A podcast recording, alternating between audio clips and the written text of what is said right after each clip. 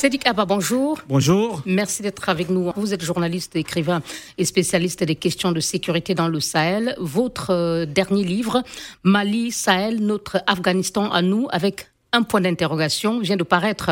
Et dans votre livre, vous revenez sur les neuf ans de présence de la force française Barkhane au Mali pour lutter contre les terrorismes, circonscrits à ce moment-là, au moment de leur déploiement dans le nord du Mali. Aujourd'hui, les attaques vont au-delà du Mali, touchent le Sahel et aussi les pays du Golfe de Guinée.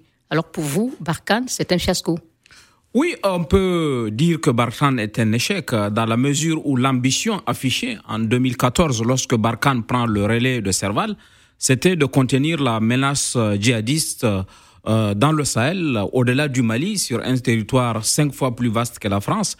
Et aujourd'hui, au final, le terrorisme a gagné deux tiers du territoire malien, alors qu'il était au début de Barkhane simplement à 20% du territoire malien et il s'est exporté au Niger, il s'est exporté au Burkina, il est arrivé aux portes des pays du Golfe de Guinée, puisque comme on sait, la Côte d'Ivoire a été attaquée trois fois, le Bénin a été attaqué trois fois, et le Bénin, et le Togo a repoussé au moins deux tentatives d'incursion terroriste.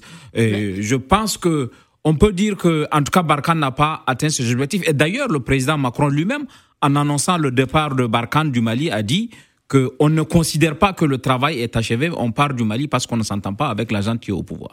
Mais seulement, vous avez entendu récemment le porte-parole du chef d'état-major euh, des armées françaises sur nos antennes refuser de parler d'échec. Vous pensez qu'il y a une jeune ou plutôt un embarras de la part des euh, forces armées euh, françaises d'admettre que leur opération au Mali a été vraiment un échec? Non, je crois que l'indicateur avec lequel ils mesurent le succès, ne me semble pas à moi qui suis sahélien être le bon. Euh, les, les, Français disent que Barkhane est un succès parce qu'on a éliminé Drukdel, parce qu'on a éliminé, euh, parce qu'on a éliminé Adnan al-Sahraoui. Alors qu'au Sahel, en tout cas, les populations considèrent que Barkhane n'est pas un succès parce que la menace s'est étendue et parce que et la multiplicité des attaques aussi. Et, et, la multiplicité des attaques et au quotidien, les populations ne voient pas d'amélioration de leur sécurité. Donc, il y a une différence d'appréciation entre euh, les éléments, entre les armées françaises qui considèrent que le succès se mesure à l'élimination de groupes djihadistes ou aux, efforts qu'ils ont fait pour empêcher l'installation du califat, comme ils disent, alors que localement, les gens mesurent l'échec de Barkhane ou en tout cas son efficacité par rapport à l'extension du territoire et par rapport à la multiplication des attaques. Je dois même ajouter que aujourd'hui, euh, devant dans, à, Barkhane, ni Barkhane ni les armées locales n'ont pu empêcher le basculement euh, des terroristes dans euh, la prise, comment dire, à partir des populations civiles. Jusqu'en 2019, les, les, terroristes s'en prenaient uniquement aux forces de l'ordre, s'en prenaient uniquement aux symboles de l'État. Et à partir de 2019, ils ont changé de paradigme. Ils s'en prennent aux forces de l'ordre, mais ils s'en prennent aussi aux populations, civiles, notamment dans la zone de trois frontières où on a vu à Solan en, en juin 2021 au Burkina Faso, 160 personnes ont été tuées à Banibangou au Niger. Euh, en septembre 2021 aussi, là aussi, environ une centaine de personnes ont été euh, éliminées par les groupes terroristes. Un mot aussi, euh, dans votre livre, vous, vous révélez que le rôle de l'Algérie dans la lutte contre le terrorisme, l'Algérie qui est un acteur clé, parce qu'elle a, elle a négocié les accords de 2015 entre le gouvernement malien et les groupes armés, vous dites que son rôle n'est pas très clair. Euh, et pour illustration, un chef djihadiste repéré par l'armée française, mais finalement laissé en vie à la demande d'Alger oui, il y a une ambiguïté, ce n'est pas un secret de la part de l'Algérie. Et dans le livre, j'explique par exemple que l'Algérie euh, n'a jamais coopéré avec le G5 Sahel. Le G5 Sahel a été créé en 2015. À aucun moment, le secrétariat du G5 Sahel n'a été invité à une manifestation officielle en Algérie.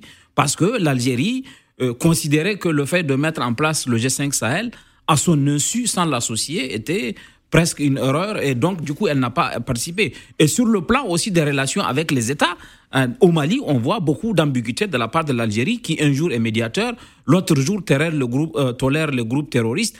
On sait que parraine certains de ces oui, on sait par exemple que euh, Iyad Agali, qui est aujourd'hui euh, le terroriste le plus recherché, en tout cas par les forces internationales, se balade sur la frontière entre l'Algérie et le Mali. Et l'Algérie a toujours eu une relation assez ambiguë avec Iyad.